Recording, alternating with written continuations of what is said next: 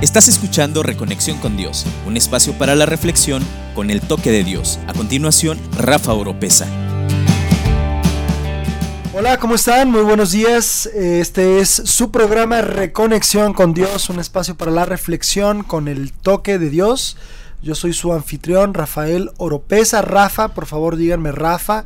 Gracias a todos los que se han comunicado, a los que se ganaron los libros de la semana pasada. Bueno, gracias por haber eh, pues mandado esos mensajes y a todos los que nos han estado preguntando sobre algunos programas.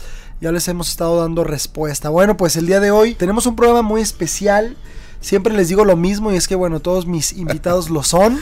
Así es de que bueno, el día de hoy tengo un programa que he titulado Cristianismo radical versus cristianismo light. Así es. Vamos a hablar del cristianismo, vamos a hablar de, bueno, qué es este movimiento, sobre todo, bueno, actualmente, por qué algunos eh, piensan que es mejor ser un cristianismo radical o otros dicen, no, yo creo que tengo que ser un cristiano más abierto porque el mundo ha cambiado. Y bueno, eh, estamos transmitiendo desde Factor Fe, aquí en el estudio de grabación de Factor Fe, gracias a, Factor Fe que nos presta sus instalaciones. Ruth Ochoa en controles, gracias Ruth. Y bueno, presento a mi invitado, él es nada más y nada menos que el pastor Israel Ochoa. ¿Cómo estás, Israel? Muy bien, Rafa. Muchas gracias por la invitación y, y de verdad por considerarme dices nada más y nada menos, pues ¿para qué quiere uno más? Eh, honestamente, con eso es más que suficiente y pues con el gusto de poder compartir el tiempo contigo. Somos compañeros, como lo dice Beto Sosa, que, que, tiene su programa los, los martes me encanta como él dice, eh, somos compañeros de esta aventura de fe. Así es. Así que aquí estamos y, y, para servir espero que el tiempo que tengamos sea de mucha bendición para todos. Así será, Isra. Fíjate que ya tenía varios días pensando, incluso lo había comentado con, con Gerson, que también, pues bueno, él nos convocó para esta aventura de la fe aquí en Dun Radio. De acuerdo. Y yo le dije, quiero, quiero tener un, programa con, con Isra.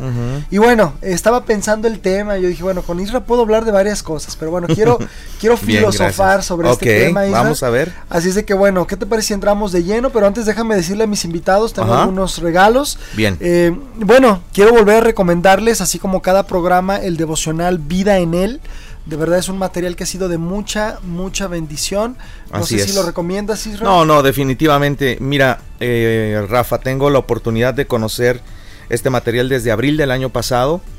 Eh, lo he experimentado en mi persona, lo he experimentado en grupos pequeños de estudio y también a nivel corporativo, vamos a decirlo de esa manera, congregacional y como pastor puedo decir que es una excelente herramienta eh, de nutrición espiritual, de disciplina y es una excelente herramienta para poder alinear a la iglesia en el estudio de la palabra. Así es. La verdad es que yo lo recomiendo ampliamente. Excelente, pues vamos a regalar eh, dos para, para adulto y dos para niño. Excelente. En esta mañana quiero regalar cuatro devocionales y vamos a regalar dos libros, un clásico eh, de, bueno, Josh McDowell, Más que un carpintero, también vamos oh, a regalar muy, este buen libro. así es. Así es de que, bueno, vamos a regalar estos cuatro, cuatro devocionales y este libro, así es de que los primeros cinco que se comuniquen conmigo, y ya saben, 3 veces 3, 821 3892, vía WhatsApp, no llamada, solamente por el WhatsApp y yo ahí les voy contestando como siempre lo he hecho.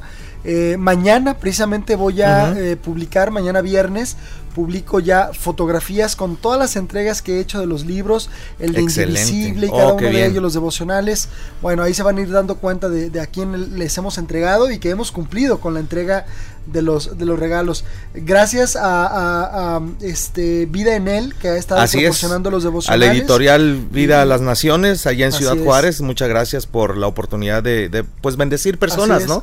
A través de estas cortesías. Yo también lo hago en mi programa. Excelente. Y, ha, sido, ha sido muy buena la respuesta. Que corra la palabra de Dios. Exactamente. Y bueno, tanto ellos como nuestro patrocinador Mundo Hispano, Librería Cristiana, ahí en Avenida Hidalgo, visítenlos, tienen todo tipo de material para la edificación de los creyentes. Bueno, hace algunos años, Israel, entremos en materia, apareció un libro de nombre Radical. El autor eh, de este libro es un pastor joven de nombre David Platt. David Platt, eh, este, este, revolucionó muchísimo el concepto del quehacer del creyente moderno. ¿Estás definitivo, de acuerdo? definitivo. A mí particularmente así como que me destapó el cerebro y me hizo pensar de verdad muchísimas cosas, tocó mi corazón. De acuerdo. Y bueno, algunos conceptos que él maneja eh, los asocio a alguna información que en algún momento en la universidad mismo eh, recibíamos. Bien. Recuerdo en una materia de filosofía, el maestro hablaba del hombre light. El hombre light, eh, según el- un escritor eh, Ajá. llamado Enrique Rojas, voy a dar solamente una definición de Bien. esto, él describe al hombre light como un hombre sin sustancia al que todo le da igual, Mm, así que es. cambia mucho de opinión porque es un ser muy superficial, al que todo lo externo le influye, por eso es un hombre fruto de la sociedad, ya que nosotros le forjamos la personalidad continuamente. Tal Así vez es. es. lo que hablaría la Biblia como aquel hombre de doble ánimo. Exactamente, también, ¿no? Aquel así que es. De alguna manera movido, ¿verdad? Que las como como una barca movido por las, las, Por olas, del mar, así ¿no? es. Ok.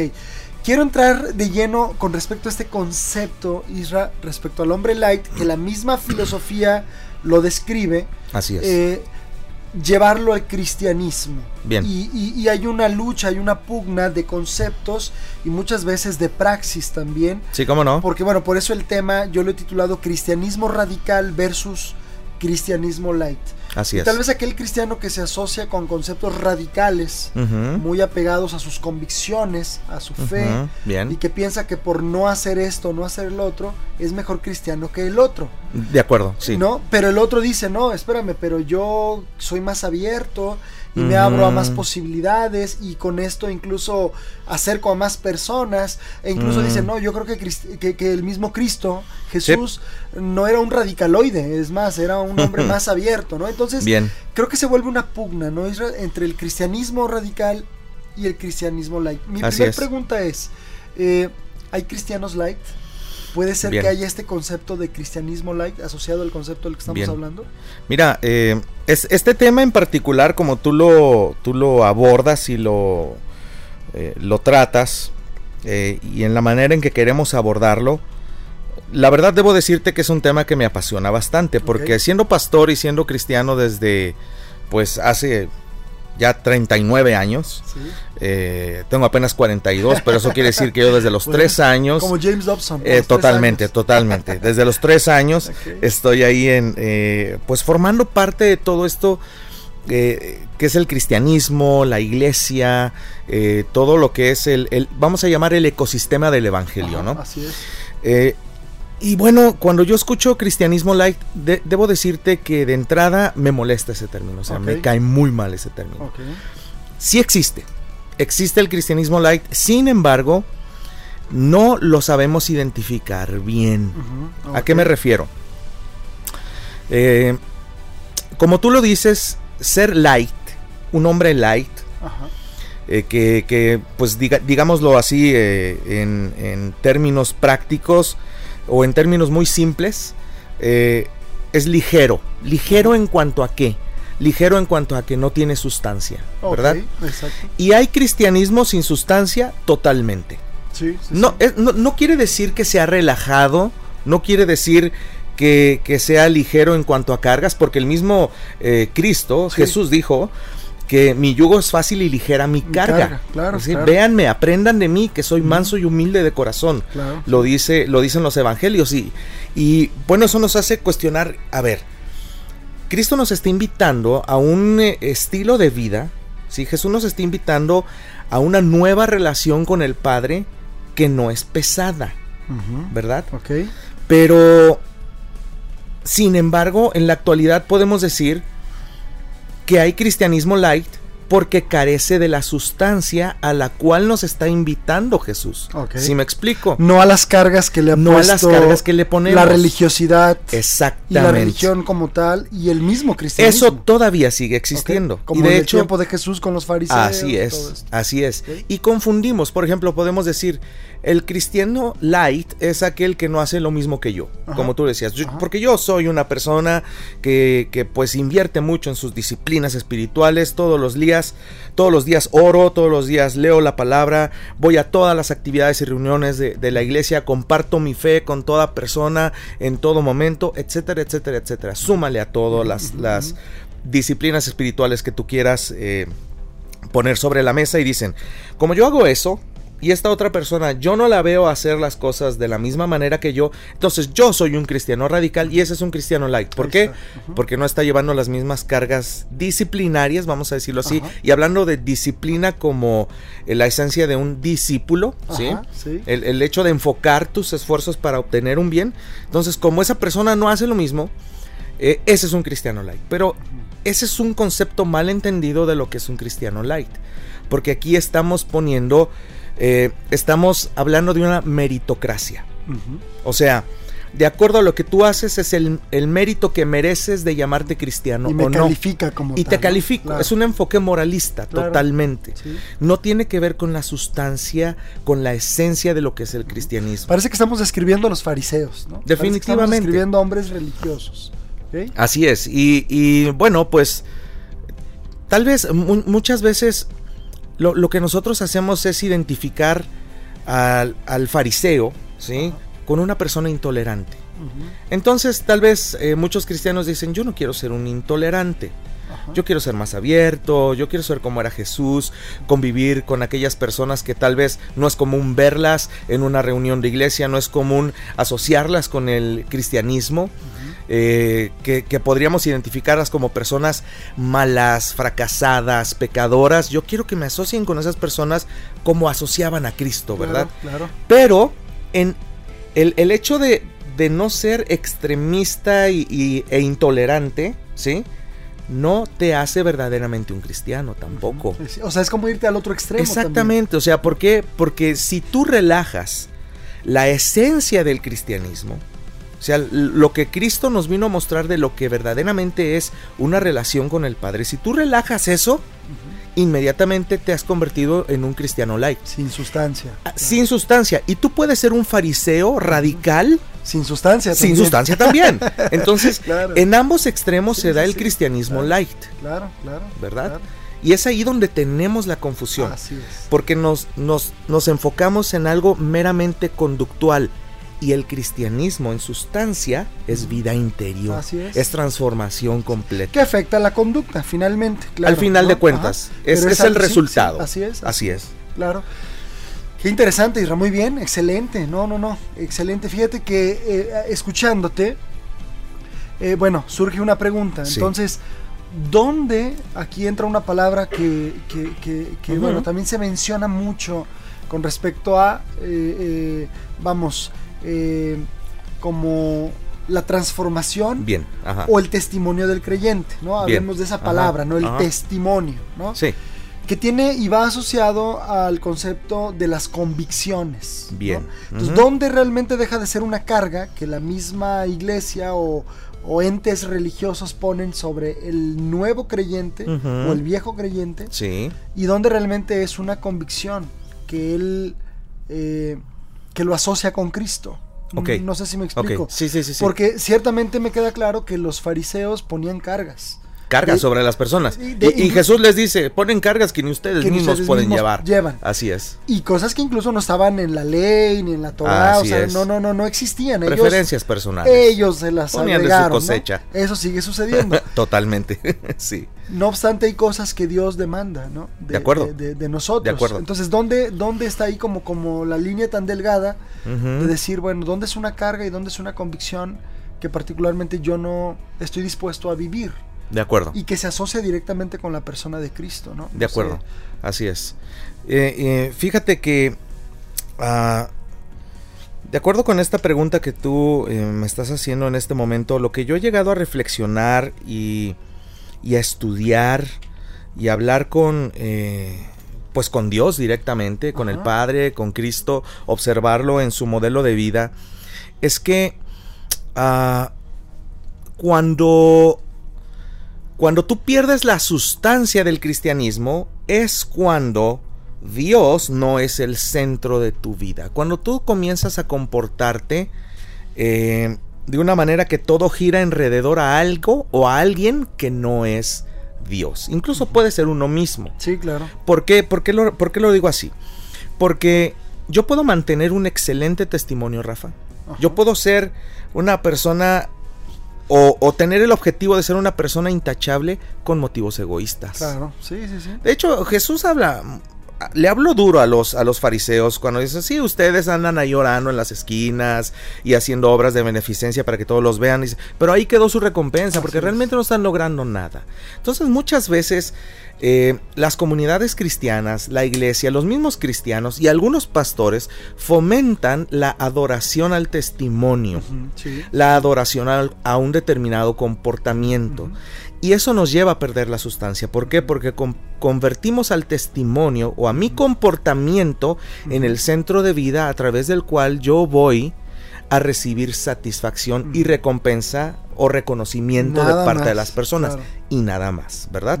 Ahora, muy diferente es una persona auténtica. Y, yo creo que ahí está el detalle eh, del, testimonio de un, cristiano eh, radical, o sea, que, verdaderamente está arraigado en Cristo. Cuando, cuando hablamos de, radical, hablamos de raíz, de estar arraigado en. Entonces el cristiano radical tiene seguridad en cuanto a su identidad en Cristo, sabe quién es Él gracias a Cristo, entonces Él sabe que no es más un huérfano espiritual. Y este es un concepto que muchos no, no, no, no, este, no consideramos, pero sabe que tiene un padre, un padre celestial, y, y, eso le da una identidad totalmente diferente a la que él tenía cuando era un huérfano espiritual, es decir, que estaba lejos de Dios, que, estaba totalmente yendo en contra de sus principios, en contra de sus propósitos, en contra de, de, todos sus preceptos, de toda su palabra, ¿no? Entonces este hijo de Dios se dedica a vivir una identidad que adquiere a través de Cristo, por la relación que tiene con el Padre, y es auténtico en cuestión de, decir, yo tengo una convicción. ¿Cuál es mi convicción? Yo creo que fui destinado por mi Padre para ser como Cristo. Y yo quiero tener el carácter de Cristo. Y cuento mi historia, y me esfuerzo y tengo mis hábitos espirituales, pero no, no algo mecánico, sino algo que tiene que ver más con una dinámica relacional de crecer en amor, en conocimiento y en intimidad con el Padre. Y eso trae como resultado transformación y cambio. Y esa es su única motivación, realmente. realmente es el amor al Padre. Cristo, claro. Exactamente, y parecerse a Cristo. Esa es la motivación. En cuanto a la autenticidad, es un, tiene, tiene un papel muy importante porque el, cristiano radical se esfuerza, hace su parte en cuanto a, que pone toda la voluntad que puede poner, ¿sí? Depende del recurso valiosísimo del Espíritu Santo. Usa la palabra de Dios para qué? Para ser corregido, para ser instruido, para ser capacitado, ¿sí? Eh, la usa eh, para discernir las, las, intenciones. Está abierto incluso. Está abierto a que la, Biblia lo confronte y reconoce sus luchas. reconoce sus debilidades. Irónicamente, cristianismo radical no quiere decir perfección. Cristianismo radical quiere decir seguridad en Cristo. Arraigados en su amor. Como la oración tan eh, eh, famosa que encontramos en Efesios de, Pablo hacia los Efesios, ¿no? O sea, yo, oro para que conozcan el amor del Padre, ¿no? Lo cuán alto, cuán ancho, eh, cuán profundo es. porque eso realmente te ayuda a arraigar tu vida en un suelo firme, ¿verdad? Y te ayuda a, a tener a Cristo a Dios como centro de tu vida y entonces verdaderamente comienza a haber una transformación. Así es no es, no es algo actuado no, porque se puede actuar. Definitivamente, sí, sí, sí. Se puede actuar. Eh. Hay, eh, actores en las iglesias. Ah, no, sí. Y en el liderazgo de las iglesias. Ah, por supuesto. Eh, el, ser humano como tal, con tal de encontrar aceptación, y, además, mira, Rafa. Y poder. Sí, seamos, seamos bien. Definitivamente, seamos bien honestos. Eh, tú, y yo eh, compartimos eh, pues un llamado, el llamado de pastorear, de liderar iglesias. Y quieras que no, cada, cada semana tienes audiencia. Si tienes personas a las que tú eh, a las que se van a sentar eh, o, van a tomar tiempo para escucharte, Escucharte, claro. ¿no? Te van a ver, tú te vas a subir a una plataforma, vas a tener el tiempo, la atención de todos y sabes que eso al final de cuentas trae satisfacción. Nos guste o no nos gusta reconocerlo. Entonces, eh, cuando, cuando construimos el cristianismo, ¿sí? Eh, en base a meritocracia o, como un sistema moralista, te puede proveer satisfacción. O sea, las personas pueden decir, oye, yo quiero ser eh, un cristiano así porque eso me va a dar oportunidades de tener poder, de tener eh, influencia, de, tener, ahora sí que de brillar, ¿no? Y entonces voy a tratar de imitar todas aquellas conductas que el grupo en cuestión suele exaltar. Es decir, si la iglesia exalta que yo soy una persona que sepa orar muy bonito, pues voy a aprender cómo orar muy bonito, aunque mi oración no sea auténtica, porque eso ya me va a dar cierto liderazgo. Y luego que, tenemos también volteados nuestros valores de liderazgo en, la iglesia. es otro tema, ¿no? Ese es otro, tema, así es. Ahorita estamos hablando de cristianismo. pero, que lo mencionas. Sí, claro, porque la realidad es que a mí me llama mucho la atención cómo las comunidades eh, cristianas, eh, las congregaciones, las iglesias, cuidan mucho el decir, no, no, no, no hay que dejarnos contaminar por el sistema de valores del mundo y cuidan eh, la música que escuchan y cuidan eh, los programas que ven en televisión, incluso la ropa que usan, el vocabulario que usan. Pero ¿sabes qué?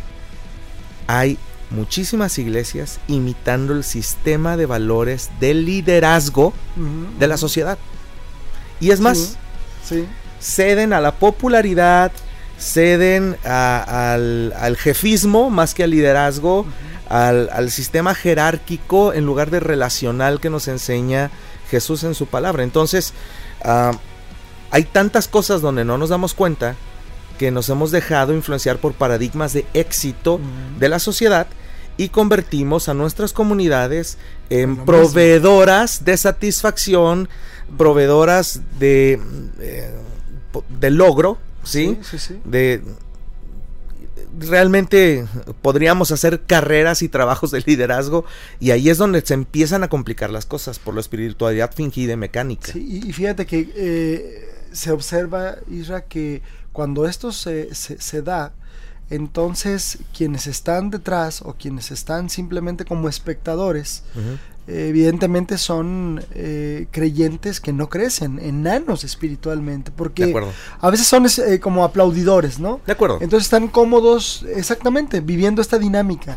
Eh, un verdadero discípulo tiene otro ADN, ¿no? va a avanzar. Así es. Va a buscar parecerse a Jesús, marcar una diferencia. Así es. Y esto que estás mencionando realmente es muy, muy interesante y sobre todo creo que es profundo. o sea... Así es porque es realmente rascarle a la intención del corazón.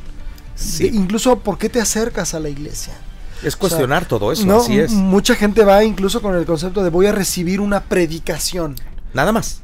O voy a ir a ver qué recibo.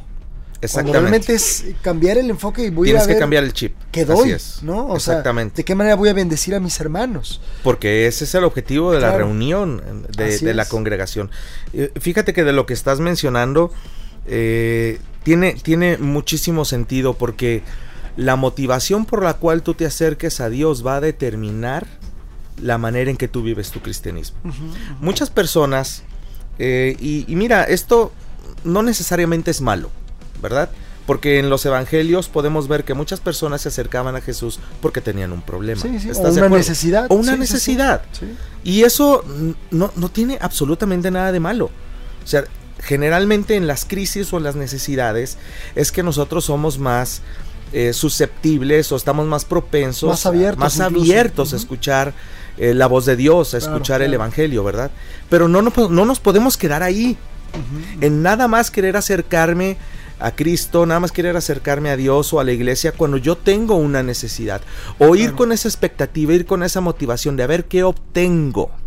Sin nunca pasar justamente a adquirir esa característica del carácter de Dios, que es el ser generoso, el ser dador, el enfocarte en los demás más que en ti. Así es. Que, es, que, ese sería un cristiano radical. Sí, y eso lleva tiempo. Lleva, tiempo, porque es morir a uno mismo. Y es madura, eh, se llama madurez espiritual. Así es. Y justamente la diferencia en la motivación va a determinar si tú avanzas Así es, si estás o no creces claro, claro. eh, espiritualmente. Fíjate, Rafa, te comento que hace, hace un tiempo tuve la oportunidad de estudiar una materia de modelos de discipulado en una maestría que estoy tomando en liderazgo eh, bíblico. Y una de las cosas, eh, un autor que leí, no recuerdo el nombre, a ver si eh, tengo tiempo de buscarlo y te lo paso para publicarlo ahí en un radio. Sí, estaría padre. Pero eh, una de la, un, un material que yo leí hablaba de paradigmas que tenemos equivocados con respecto al crecimiento espiritual y al discipulado, a la madurez. Y, y- y es, el paradigma equivocado del cual hablaba es que creemos que creyente y discípulo son cosas diferentes. ¿sí? O sea, Incluso algunos autores así lo, lo manejan, claro. sí. sí. Y, y- y este autor nos lleva por, por todo lo que es eh, las conversiones y, y la iglesia no- neotestamentaria. ¿sí? por todo lo que son evangelios y el libro de, de Hechos, y nos muestra, o sea, nos hace ver, mira, o sea, las personas creían e inmediatamente al creer, al poner su fe en Cristo, al convertirse en creyentes, al bautizarse, identificarse con Cristo, ellos Ya. están convirtiéndose en discípulos. Los discípulos van a avanzar o no van a avanzar. El punto es que muchas personas no creen que son discípulos. ¿Son creyentes? Sí. Dicen que tienen fe en Cristo, sí. Un boleto al cielo, también. Pero si no tienen la convicción de que Ajá. son discípulos, es decir, que deben seguir a un maestro. ¿Quién es ese maestro? Es Cristo. Y tenemos que tener toda su sustancia, toda su esencia para ser verdaderamente cristianos radicales. Si no tenemos esa convicción, nos vamos a convertir en cristianos light, ya sea que tengamos una super espiritualidad mecánica o que seamos muy relajados. Podemos estar asistiendo todos los domingos a las reuniones de nuestra iglesia y llevar todos los cursos que quieras. Sí, sí, Pero sí. si no hay esa convicción de yo soy un discípulo y yo voy a crecer Así a la es. imagen de Cristo, seremos enanos, bebés espirituales todo el tiempo. acuerdo, Completamente de acuerdo. Y solamente Por ahí años. es cuando estás dispuesto a seguir verdaderamente a Cristo Porque tiene un costo. hasta la muerte. Así es. O si no es hasta la muerte, como los primeros cristianos, vivir para Él, verdaderamente vivir para Él, ¿no? Vivir para Él. El centro de, el centro de tu vida, Sí. vives para la gloria de Dios, Así vives es. para extender su reino. Y esas son palabras que, o sea, los términos que estamos usando tal vez dices, no hombre, pues qué religioso se escucha esto. Ah, debemos debemos de, de quitar esos paradigmas, esos, esos, esas- esos términos con los cuales, o esas ataduras mentales con los cuales estamos identificando eh, las cosas, ¿no? Claro. Eh, sí, claro que suena en términos así muy, muy espiritualoides, vamos a decirlo así, pero es la realidad de las Sí, cosas. Y son bíblicos, además. Así ¿no? es. Claro. Así es. Y realmente se ven de una manera muy diferente a como nosotros pensamos que Así son. es. Fíjate, Isra, eh, ahorita que hablabas acerca del concepto de radical, nada más como un dato Sí, sí, adelante, aparte, la palabra radical es una de las palabras más mal entendidas, ya lo mencionabas tú, generalmente pensamos en personas extremistas, ¿no? Ujú. Ya pasando de lo light a lo radical. Así es. Eh, si ese fuera el enfoque, que estuviéramos hablando Ujú. aquí de algo ra- radical, pues no tendría caso, ¿no? Que habláramos de esto, pero estamos Así hablando es. precisamente de lo que tú de lo que tú mencionabas. La Ujú. palabra radical es una palabra, solamente como un dato, eh, del siglo XIV, radicalis, que significa lo que tú nos mencionabas, arraigado, es decir, una persona Así que es. profundiza en sus raíces. Eso. Lo que hablábamos. ¿no? Uno de los mayores problemas del cristianismo moderno precisamente se gesta aquí. Yo Así eso es. es. lo que lo que lo que creo, ¿no? Eh, ya casi no hay creyentes arraigados a sus raíces. Definitivo.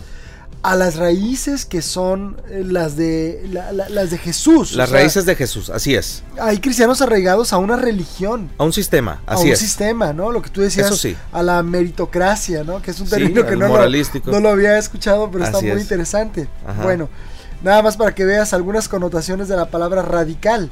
Por ejemplo, en términos de medicina radical se le llama la cirugía que sacará de raíz el problema, ¿no? Por Mm, ejemplo, en términos de medicina. En botánica son las hojas que están en el tallo, la más pegada a la raíz. Fíjate, qué interesante. bien, ajá, En matemáticas es el número, el número radical es la raíz de la ecuación. ok. O sea, tiene Sí, sí, sentido, sí, ¿no? Tiene sentido todo en química, un radical de dos átomos es la unidad más pequeña. Y en lingüística, dos o tres consonantes que son la raíz de una palabra. Así es. O sea, como la es. palabra radical no se Sí. asocia a alguien extremista. ¿No? Se asocia a algo profundidad. profundo, profundidad, es, exactamente. profundidad. Y bueno, Pablo retoma esta idea, o sea, es bíblico. Colosenses 2, del 6 al 7 dice, por eso, de la manera que recibieron a Cristo Jesús como Señor, vivan ahora en Él, y Pablo lo dice, arraigados Arraigados. y edificados en Él, confirmados en la fe como se les enseñó, y llenos de gratitud. Así es. Antes de pasar al otro tema y algunas preguntas que te quiero hacer, Isra, dime, bueno, quiero hacer un corte aquí, quiero mandar una canción, pero te voy a complacer. Co- Dime una canción, un cantante, algo que, quieras mandar eh, para ponerlo ahorita para Claro. nuestros Pues mira, que hay- se te ocurra ahorita. No, no, no, hay dos canciones que, que últimamente traigo y, y que he estado meditando sobre ellas. Una es de Marcela Gándara y otra es de Evan. Kraft. No sé cuántos cortes haces en tu... Tengo dos, sí, sí. Excelente, Así es que te entonces, voy a complacer con los dos. Me parece excelente. Excelente. Vamos a comenzar con eh, Mi Único Ok. de Evan Kraft y la banda Horizonte. Excelente. Y espero que disfruten este, este tiempo musical. Regresamos. Solo un toque, todo lo cambias, todo lo cambias con tu voz. El mundo transformas, el mundo transformas con tu vida. La muerte venciste, la muerte venciste. Y por tu amor, ahora soy libre, ahora soy libre.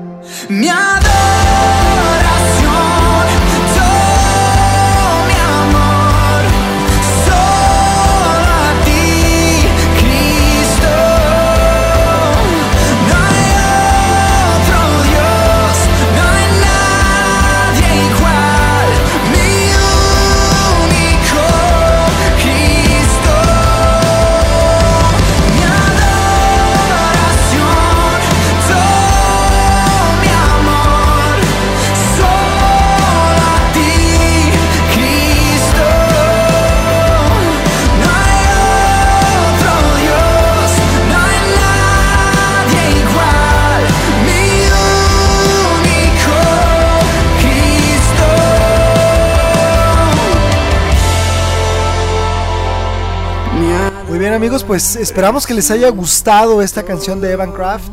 Padrísima, ¿no, Isra? Así ¿Tus es. favoritas? Sí, sí, de mis favoritas porque eh, justamente habla de... Tiene mucho que ver con el cristianismo radical. Con lo que estamos hablando. Eh, así es. Él, él, eh, Evan Kraft dice, mi único... De, de hecho es una canción de, de Jesus Culture, Ajá. eh, que, que es un cover que hicieron Banda Horizonte y Evan Kraft. De, dice, mi adoración, mi único eres tú, Cristo. O sea... No hay más, o sea. Así no, no tengo, nada más me está influyendo en mi vida y en mi relación con el Padre más que Cristo. Entonces Así tiene mucho que ver con el estar arraigado. Así es. así ¿Verdad? es. Qué buen tema, de verdad. Y, y qué acierto, ¿eh? De invitarte. Sí. La verdad es que creo, eh, le atiné. Estaba en comunión con Qué Dios, bueno, en me da gusto. a ver, y vamos a algunas preguntas que tienen que ver con el tema. sí, adelante, vamos. Entonces, en base a todo lo que hablamos en el primer corte, quiero que tú me ayudes eh, a responder esta pregunta. ¿Cuál Sí. es la confusión entonces entre el cristianismo contemporáneo respecto a quienes se autoproclaman como radicales o conservadores y quienes se autoproclaman como creyentes más abiertos y menos ortodoxos? Seguramente eh, algo de lo que te estoy preguntando tiene que ver con algo de lo que tú ya dijiste, ¿no? Sí, sí, sí. Pero, híjole, ¿dónde entra entonces la confusión y la pugna? O sea, ¿por qué seguimos peleando por este tipo Ajá, de cosas? ajá, ¿Por qué, por qué, por ejemplo, los que a lo mejor se autoproclaman o nos autoproclamamos como más conservadores, parece como que seguimos defendiendo esa postura, pero luego de repente también aparece otro movimiento y hay corrientes dentro del cristianismo que dicen, no, yo soy más abierto y también defienden esa postura y pareciera ser que es el punto a, cuidar cuando estamos hablando de que lo verdaderamente importante es otra cosa, ¿no? Sí, de acuerdo. ¿Por qué la iglesia sigue, sigue en- en- enfrascada en este punto, Israel? Mira, eh, pienso yo, de, de acuerdo a lo que a lo que he podido observar en la práctica de la de la iglesia eh, contemporánea y bueno, podría decir que incluso desde desde el inicio de- del tiempo de la iglesia, ¿no? Había quienes decían yo soy más espiritual que tú, eh, yo llevo la ley, soy judío y por lo tanto pues yo sí estoy bien con Dios, tú eres gentil, híjole, qué lástima, nunca vas a poder estar al mismo nivel espiritual que yo. O sea, es, es una discusión que tiene la misma antigüedad Ajá. que la iglesia misma, ¿de acuerdo? Eh, pero ¿dónde está la confusión aquí? La confusión está en que hemos elevado a un nivel muy alto nuestros gustos y preferencias.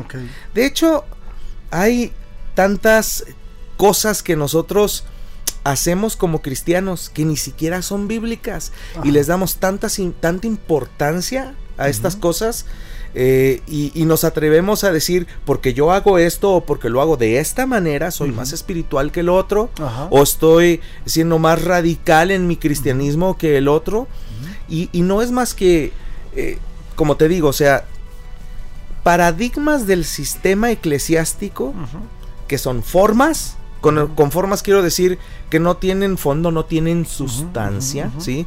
Que hemos elevado a un nivel demasiado alto y nos comparamos mutuamente. Claro. Que son incluso añadidos, ¿no? O sea, Añadidos, porque, claro. porque son cosas que se nos han ocurrido a nosotros, porque son cosas que nos gustan que sucedan en nuestras reuniones, o, o porque son cosas que se nos ocurrió, ¿sí? En la mente, que estaba bien que yo no hiciera esto, o está eh, bien que dejara, eh, o que hiciera tal, eh, adquiriera tal conducta, o de tal Ajá. manera, ¿no? Como por ejemplo, he encontrado eh, personas que incluso definen que solamente puedes estudiar la Biblia por las mañanas, porque es lo correcto. A ¿no? ese grado, ¿no? A ese grado, sí. Y si lo haces en la mañana estás bien. Ajá. Si lo haces en la tarde o en la noche, uy, pésimo, Sí, claro. man. O sea, Pésimo hábito espiritual. pésimo hábito espiritual, qué vergüenza te debería de dar. La, la confusión viene en creer que nosotros como iglesia definimos el cristianismo y no ir a la fuente, a la esencia. ¿Quién es? La esencia es Claro, Cristo. claro. Que incluso, por ejemplo, digo, por citar otros ejemplos, pienso ahora en la palabra de Dios, que hay pastores que ya suben al púlpito con un iPad en lugar Claro. de con una Biblia de, de papel. ajá, ajá, ajá. Y esto causa de repente en, en- Uh, en- indignación, sí, indignación, claro. Sí, sí, sí. ¿verdad? Sí, sí, sí. Eh, vamos a la palabra de Dios, dice que el mundo pasará y sus deseos Así y es. la palabra permanecerá. No se refiere, no se refiere a un libro. No, no, se refiere a un libro, se, refiere a la esencia. eh, No, o sea, hay este tipo de conceptos en los que eh, la iglesia sigue atorada muchas veces. Así ¿no? es. Y fíjate que, que hemos confundido algunas cosas. Pablo y Pedro, Pedro tuvo sus episodios de, de confusión. Sí, sí, sí. sí. Hay, hay un episodio que a mí me, me encanta, que es el episodio de eh, Hechos 10, eh, de la conversión de Cornelio, y donde Pedro es confrontado por, por el Espíritu Santo. Pedro, pues sabemos, ¿no? O sea, pasó eh, tres años de su vida con, con Jesús, fue uno de los más cercanos, fue una, una, una persona que tomó el liderazgo a pesar de, de- del error tan grave, de, ese, Sí. de esa caída tan grave que tuvo al, al negarse Ujú, ujú. co- co- conocer a Cristo, ser un seguidor de Cristo. Eh, bueno, pues sabemos que vivió sus consecuencias y cómo Cristo lo restaura. claro. Y, y lo vemos en Hechos 1 tomando el liderazgo, lo vemos en Hechos 2 predicando, echándose la primera predicación inspirado totalmente por el Espíritu Santo, eh, eh, tomando las riendas, ¿verdad? de, de lo que era la, esta nueva era, la era de la iglesia.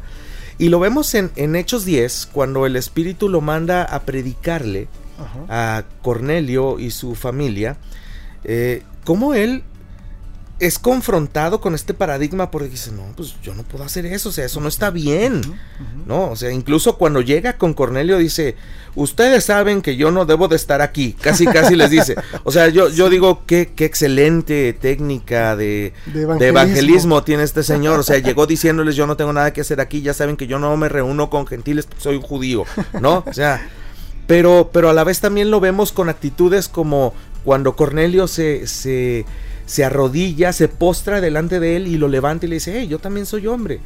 Y, y cómo van surgiendo las cosas y va predicando y, y ve cómo el Espíritu Santo desciende sobre gentiles. Y entonces Pedro dice, Cambia. Sí, dice, ya entendí que para Dios no hay favoritos, ¿no? Ya entendí cuál es el principio, cuál es el propósito de esto. Y una persona que creo que también lo vivió, dio una, vivió una transformación radical. Hace, hace poco un buen amigo que tú también conoces, Franco García, eh, él tuvo oportunidad de compartir un mensaje en Factor Fe que se llamó Renuncia a tus sinceras equivocaciones. Pablo era un hombre sinceramente equivocado, pero era sincero. Él era un fariseo extremista, ¿ok? Y mataba o era cómplice eh, de, de asesinato de, de creyentes, de los primeros cristianos, y fue un perseguidor de la iglesia. Sin, sin embargo, eh, pues vemos cómo Jesús mismo lo, lo alcanza, lo confronta y lo lleva a un quebrantamiento y, y a un cambio de, de renunciar a su sistema de creencias y adoptar totalmente esta nueva forma de espiritualidad, algo que era totalmente nuevo para él, incluso que rayaba en, en algunas cosas impensables, o sea, él no, no podía pensar, me imagino, como todo judío, en Dios como un padre, ¿no? Ajá, ajá. Pero, pero Cristo lo confronta y lo lleva a través de arraigarlo en su amor, Ajá, ¿sí? de arraigarlo en su gracia, de demostrarle quién es Él y quién es Dios y lo que la obra de, de Cristo en la cruz ha hecho. Y, y Pablo cambia radicalmente y para mí una de las personas que más admiro y que nos muestra cómo debemos de evitar la confusión que traemos eh, como iglesia es cuando él habla en eh, Primera de Corintios 9. ah, él está hablando, voy a leer a, de- a partir del versículo 19, estoy leyendo la versión eh, NTV, que, que si quieres ahorita hablamos también de versiones de la Biblia. Dice, a pesar de que soy un hombre libre y sin amo, me he hecho esclavo de todos para llevar a muchos a Cristo. Cuando estaba con los judíos vivía como un judío para llevar a los judíos a Cristo. Cuando estaba con los que siguen la ley judía, yo también vivía bajo esa ley. A pesar de que no estoy sujeto a la ley, me sujetaba a ella para poder llevar a Cristo a los que están bajo la ley. Cuando estoy con los gentiles, quienes no siguen la ley judía, yo también vivo independientemente de esa ley para poder llevarlos a Cristo. No, pero no ignoro la ley de Dios, obedezco la ley de Cristo. Cuando estoy con los que son débiles, me hago débil con ellos, porque deseo llevar a los débiles a Cristo. Sí, con todos trato de encontrar algo que tengamos en común y hago todo lo posible para salvar a algunos. Hago lo que sea para difundir la buena noticia y participar de sus bendiciones. Mira, Rafa, este pasaje, pues para para mí define muchísimas cosas, porque Pablo nos está diciendo hay tantas cosas que se pueden sacrificar, que tienen que ver con cultura, que tienen que ver con personalidad, que tienen que ver con gustos, que tienen que ver con preferencias, pero que no tienen que ver con una correcta o una bíblica espiritualidad y relación con Dios. Ok. ¿No? Y, fíjate, qué, qué bueno que comentas eso, Ira, porque a ese punto quiero llegar exactamente. Bien. Porque Pablo dice, o sea, no estoy obligado a vivir bajo la ley, pero cuando estaba con judíos que viven bajo la ley, llevaba la ley, ¿no? luego dice, pero cuando estaba con personas que son gentiles y que no siguen la ley, yo también vivo independiente de esa ley. O sea, imagínate un lector judío de esta carta a los corintos, que además sabemos que Corinto era una iglesia muy, ¿eh? sí, sí, tenía, tenía algunos detalles, algunos problemitas por ahí. Pero a, mí me encanta cómo, cómo Pablo dice, hay tantas cosas que sacrificar. O sea, si un lector judío lee esto, dice, ¿cómo es posible que haya dejado de seguir la ley? ¿No? Y, y dice, bueno, dice, ¿sabes? Es que no hay ningún problema. Puedes dejar esto, puedes dejar lo otro, puedes ser débil, puedes, o sea, mostrarte débil, ¿no? O sea, cuando, habla de los débiles de la fe, pues Pablo obviamente no se ponía a discutir temas profundos de teología, sino que hablaba temas más comunes, más de, de la vida diaria. Digo, me lo estoy imaginando, ¿verdad? Al señor Pablo, pero él es muy claro en el versículo 21 cuando dice, pero no ignoro la ley de Dios, obedezco la ley de Cristo. Y aquí es donde dices, ¿cuál es la ley de Cristo? Ama al Señor tu Dios con todo tu corazón, con toda tu alma, con toda tu mente, con todas tus fuerzas y a tu prójimo como a ti mismo. Los diez mandamientos totalmente resumidos en dos grandes mandamientos. ¿No? La ley de Cristo, esa nunca voy a dejar de vivirla. Esa siempre la voy a estar viviendo y puedo sacrificar formas, conductas, preferencias y ¿qué crees? Eso no me va a hacer menos cristiano, no me va a hacer menos espiritual, pero sí me va a ayudar en una cosa, a alcanzar más personas para Cristo. Ahí sí puedes relajarte. Cuando tú dices, yo soy un cristiano relajado, pero me relajo para poder hacer mi voluntad, ese es un error. O sea, yo, yo quiero ser tolerante para entonces poder solapar mis conductas que van en contra de la ley de Cristo, ahí es donde ya perdiste la esencia. Es, ese es un punto interesante. híjole, está, está padre esto, ¿eh? Porque el, giro que les he dado a este pasaje, estoy recordando eh, una porción en las escrituras, está en Efesios capítulo 5. Sí.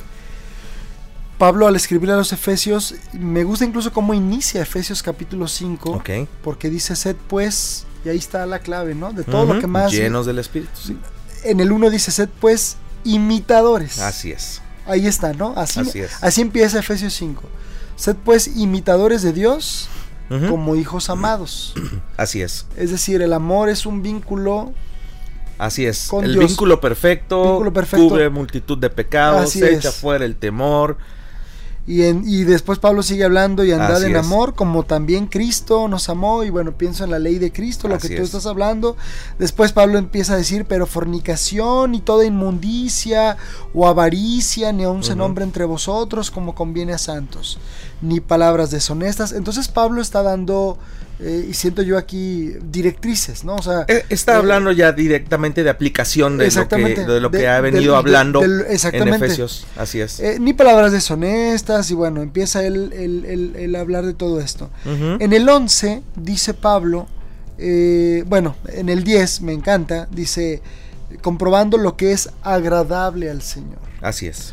Es decir, eh, ¿cómo puedo comprobar realmente que mi conducta está siendo Mm, agradable al Señor? exactamente. ¿no? Bueno, Pablo viene hablando de todo esto. Y dice en el 11, y no participéis en las obras infructuosas de las tinieblas, sino más bien reprendedlas.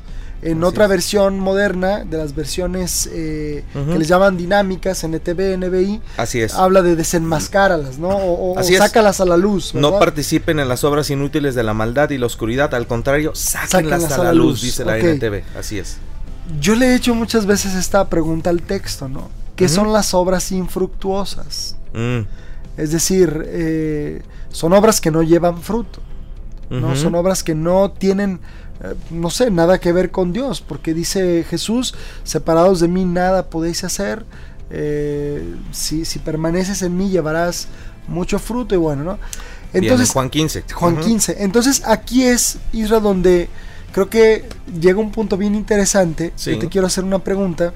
Eh, ¿Crees que hoy, crees, crees que hoy en día hay un choque entre los hábitos contemporáneos de la iglesia moderna y los preceptos bíblicos? Es decir, lo que estamos planteando, particularmente estoy completamente de acuerdo contigo. Bien, sí. No obstante, he observado en, la, en la práctica de la iglesia Sí. y de algunos incluso líderes o, o creyentes Bien. que se van a la, al extremo de la gracia. Tendemos a extrapolar. Así es. mal entendida. Así ¿no? es. Y entonces, La gracia barata. exactamente, observamos que esa gracia mal entendida Lleva o puede llevar a algún creyente a decir, bueno, sí, soy amado por Dios, yo amo a Dios, sirvo a Él, pero igual puedo ir a, no sé, voy a poner ejemplos De ya acuerdo, muy, de acuerdo, sí, muy Puntuales. ¿no? Muy puntuales. Pero igual puedo irme el fin de semana a echarme unas copas, ¿no? Y, Claro. y- y- y mañana predico. Así es. Eh, o puedo entrar a X lugar, ¿no? Donde hay eh, alcohol, donde De hay acuerdo. cigarros, donde hay incluso a lo mejor otras cosas. Y el domingo puedo estar en la iglesia sin ningún problema, como si no hubiese matado a nadie. O sea, en ese punto eh, creo que hay una situación bien interesante donde incluso, te lo digo como maestro en un seminario, Adelante, sí. como, como pastor en una iglesia, pues llegan a preguntarme, ¿no? Porque Claro. hoy hay una parte de la iglesia donde dicen, bueno, es que pues ya todos lo están haciendo, ¿no? O sea, Mm. ya es una situación como, como habitual, ¿no? Y Bien. entonces regreso a este pasaje y digo, Pablo, Pablo dice, no practiquen de las obras que no tienen fruto. Al contrario, este, menciónenlas, o sea, descúbranlas. Eh, porque, porque dice que bueno, Satanás es mentiroso y padre de mentira. No sé si es un hilo muy delgado o no sé si estamos hablando de dos cosas completamente diferentes, Israel. Es decir, Bien. puedo yo tener en mi, en mi equipo de trabajo, hablando ya ministerialmente, Sí. a alguien, por ejemplo, Sí. que dice 1 de Timoteo capítulo 3, estos son los requisitos para aquel que anhele obispado.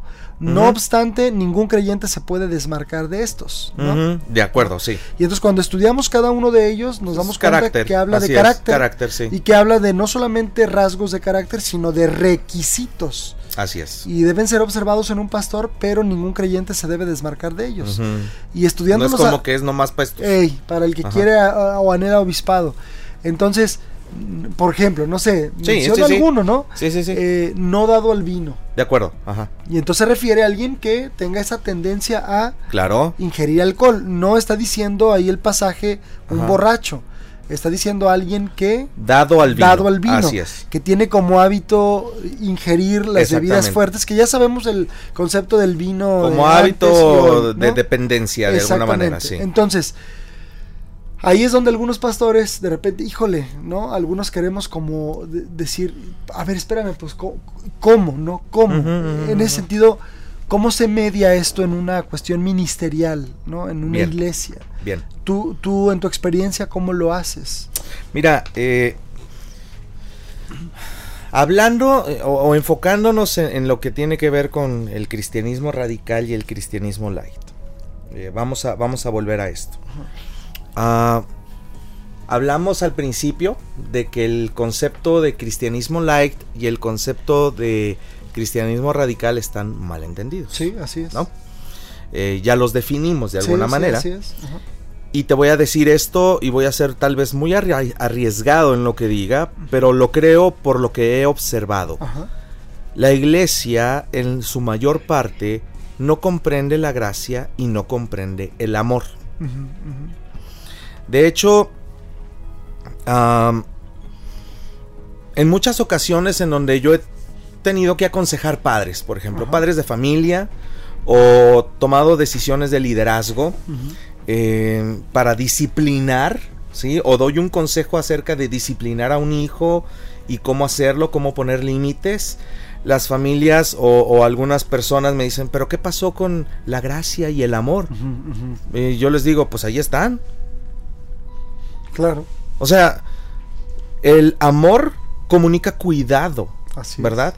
Y, y- y la misma palabra nos dice que, que Dios al que ama disciplina. O sea, no- nos va a poner límites, nos, nos va a, da- a poner consecuencias sobre es. nuestras eh, actitudes y nuestras conductas. Eh, y con la gracia, eh, no sé qué pasa, pero creemos que gracia es un permiso para pecar y no es así. Ajá. Gracia es literalmente un favor inmerecido. Así es. Cuando nosotros llegamos a comprender como hijos de Dios, estamos hablando de hijos de Dios Sí, sí, sí. que verdaderamente tienen esa convicción de haber sido adoptados como hijos y de herederos del Ajá. Padre, ese favor inmerecido es tan valorado que debe impulsarme, o sea, a no pecar y a transformar mi vida. A ser un imitador de Dios. Un imitador de Dios.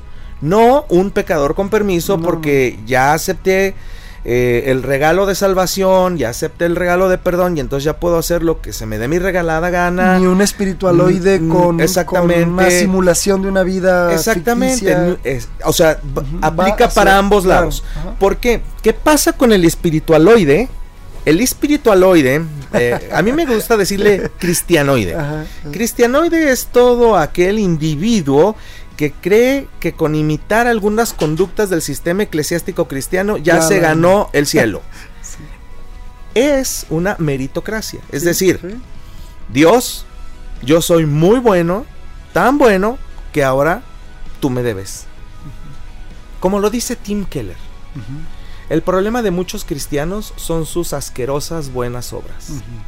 Así es. Es decir, que creemos que hemos subido un pedestal a un pedestal moral más allá de todos y nos podemos convertir en jueces del universo y determinar quién es bueno, quién es malo y ya porque yo no me tomo una copa soy mejor que el que sí se la toma.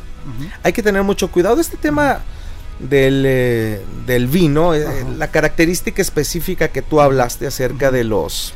Puse un ejemplo nada más. Sí, sí, sí, pusimos un ejemplo, porque Claro. hay muchos más. Sí, ¿no? sí, es, es un. Yo sé que es un tema controversial en la iglesia. Porque culturalmente. eh, el vino está asociado con. o trae un estigma social. ¿Sí? ¿Por qué? Porque culturalmente tenemos mucho alcoholismo en México. Porque generalmente asociamos eh, el alcohol con eh, ciertas conductas Sí, sí, sí. ambientes y es. consecuencias, ¿verdad? Y, y entonces le asignamos un estigma social y entonces decimos, ¿sabes qué? El, el buen cristiano, Eh, pues es aquel que no, no ingiere eh, bebidas alcohólicas, ¿no? Difiero yo de eso porque no encuentro algo en la palabra de Dios que lo, marque eh, de esa manera. Sí, claro, claro. Pero lo que puedo decir es que todo aquel que tenga una dependencia de esa sustancia o de otra, O de otra. o de otra, exactamente, eh, pues obviamente está haciendo de eso un ídolo en su vida Así es. y está robando el espacio que le corresponde a Dios si tú verdaderamente quieres ser un cristiano radical. Pero aquí se necesita mucho discernimiento. Así es. Así Porque es. el problema es que si viene un, un joven, si viene alguien a preguntarte, oye, pastor, ¿tú qué piensas con respecto a, a- a la bebida, eh, con respecto a echarme unas copas en, no sé, en una cena, en una carne asada y pues al día siguiente puedo venir con toda la cruda a la, eh, a la reunión de la iglesia y tú, no, pues mira, la Biblia dice que, o sea, no hay problema, tú puedes hacerlo siempre y cuando no dependas de Él. Y, y bueno, pues Dios te ama y Él te da su gracia y, y nadie te puede juzgar por lo que comes y bebes. Clásicas, clásicas, ¿sí? Pero la verdad de todo, Solo los débiles en la fe. exactamente, pero la verdad de las cosas es que es muy peligroso Sí, sí, sí. dar un consejo así al aire. Debes estar más involucrado en la vida, En la vida de, la de las persona, personas claro. como para dar un consejo así. Sí, Eh, debes de ayudar a las personas a comprender mejor la gracia de así Dios. es, así es. Comprender mejor la gracia de Dios. Ese es el Así punto es. de un cristiano radical y un cristiano light. Y creo, Isra, que cuando alguien comprende perfectamente la gracia de Dios, también por añadidura creo que comprenderá la responsabilidad que conlleva ser. Claro, porque sabes, cuando tú comprendes, cuando tú comprendes eh, lo que verdaderamente es la gracia de Dios, o sea, el favor inmerecido que nosotros tenemos de que aún siendo pecadores, Cristo murió por nosotros, que borró nuestro historial, o sea, cuando somos presentados, somos justificados, o sea, como si nunca hubiéramos pecado, es literalmente la traducción. Ah, sin cargo que presentar, o sea, no hay nada en nuestra contra. Eh, tú dices, wow, o sea, el peso de mi pecado, o sea, la cochinada de mi pecado que, que Cristo cargó en la cruz, que pagó por mí, ese castigo me correspondía, estaba yo lejos de Dios en la miseria espiritual y ahora por el sacrificio de Cristo, por su amor, y sin yo tener que hacer nada, puedo acceder a una relación personal con el ser más grande, maravilloso, amoroso, bondadoso, el ser eh, superior que es mi Padre Dios.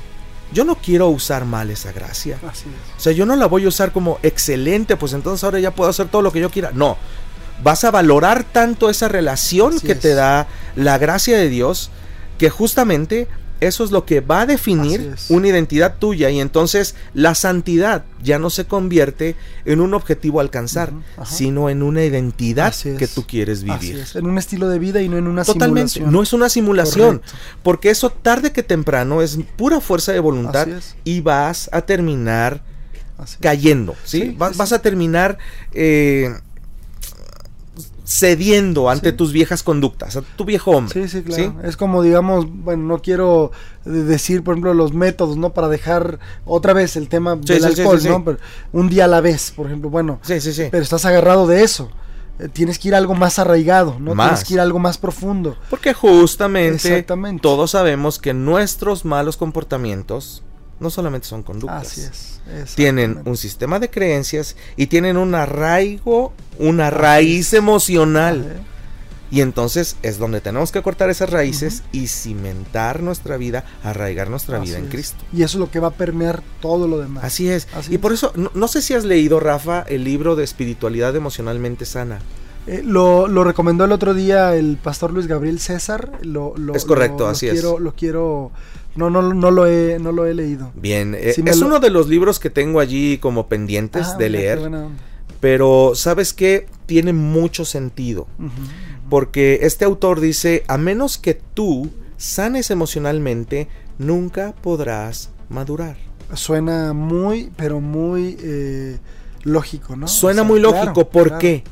Porque cuando si tú quieres arraigar tu vida para ser un cristiano radical, si tú quieres arraigar tu vida en, en el amor de Dios, en, en Cristo, si tú quieres arraigar tu vida en Cristo y te encuentras con que en tu suelo, vamos a decir que cada uno de nosotros tengamos un terreno, seamos, eh, nuestra vida consta de un terreno y, y nuestra, eh, nuestra plantita, ¿verdad? Nuestra, Claro, nuestra claro. vida. Somos como una macetita, nuestra, nuestra vida, ¿no?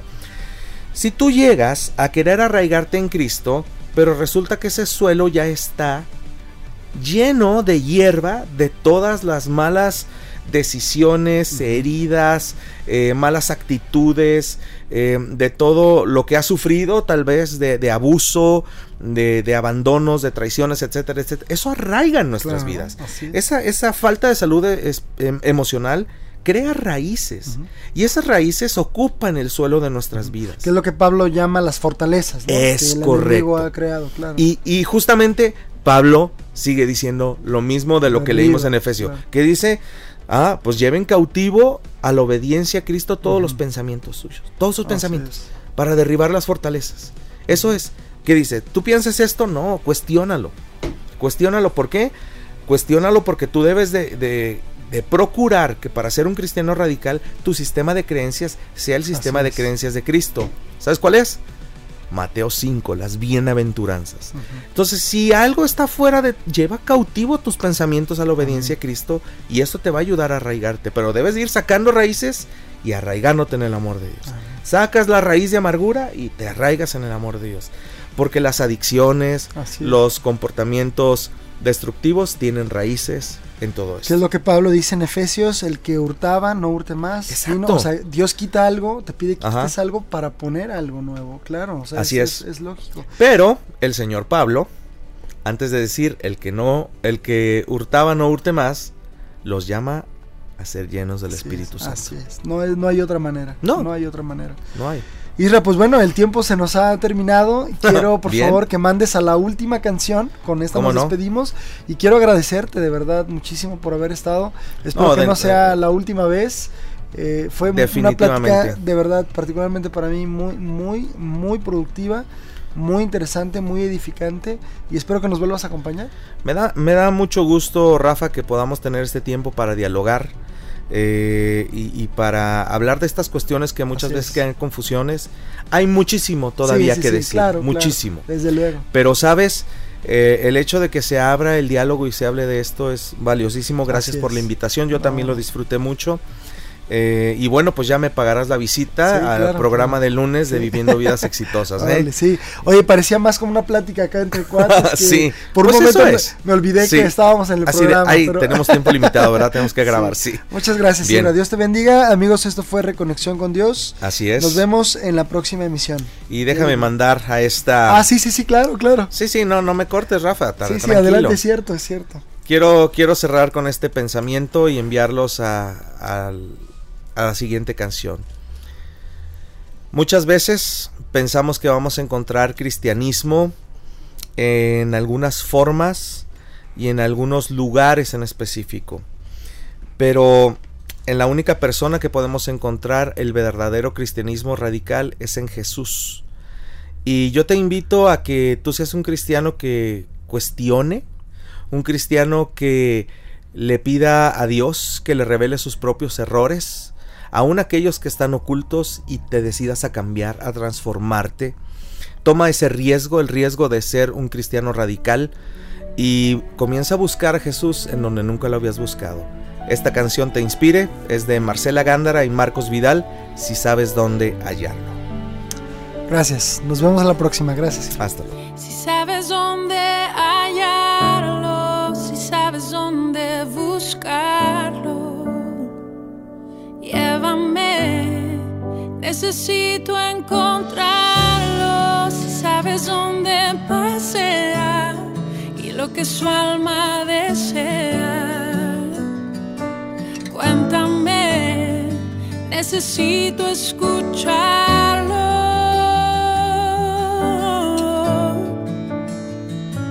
no estará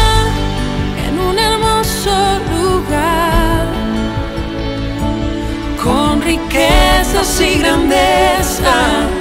Tú no lo hallarás, no estará en donde piensas que está, donde menos lo imaginas, allí lo encontrarás. Si sabes con quién platica y en dónde pasa sus días, llévame. Necesito encontrarlo.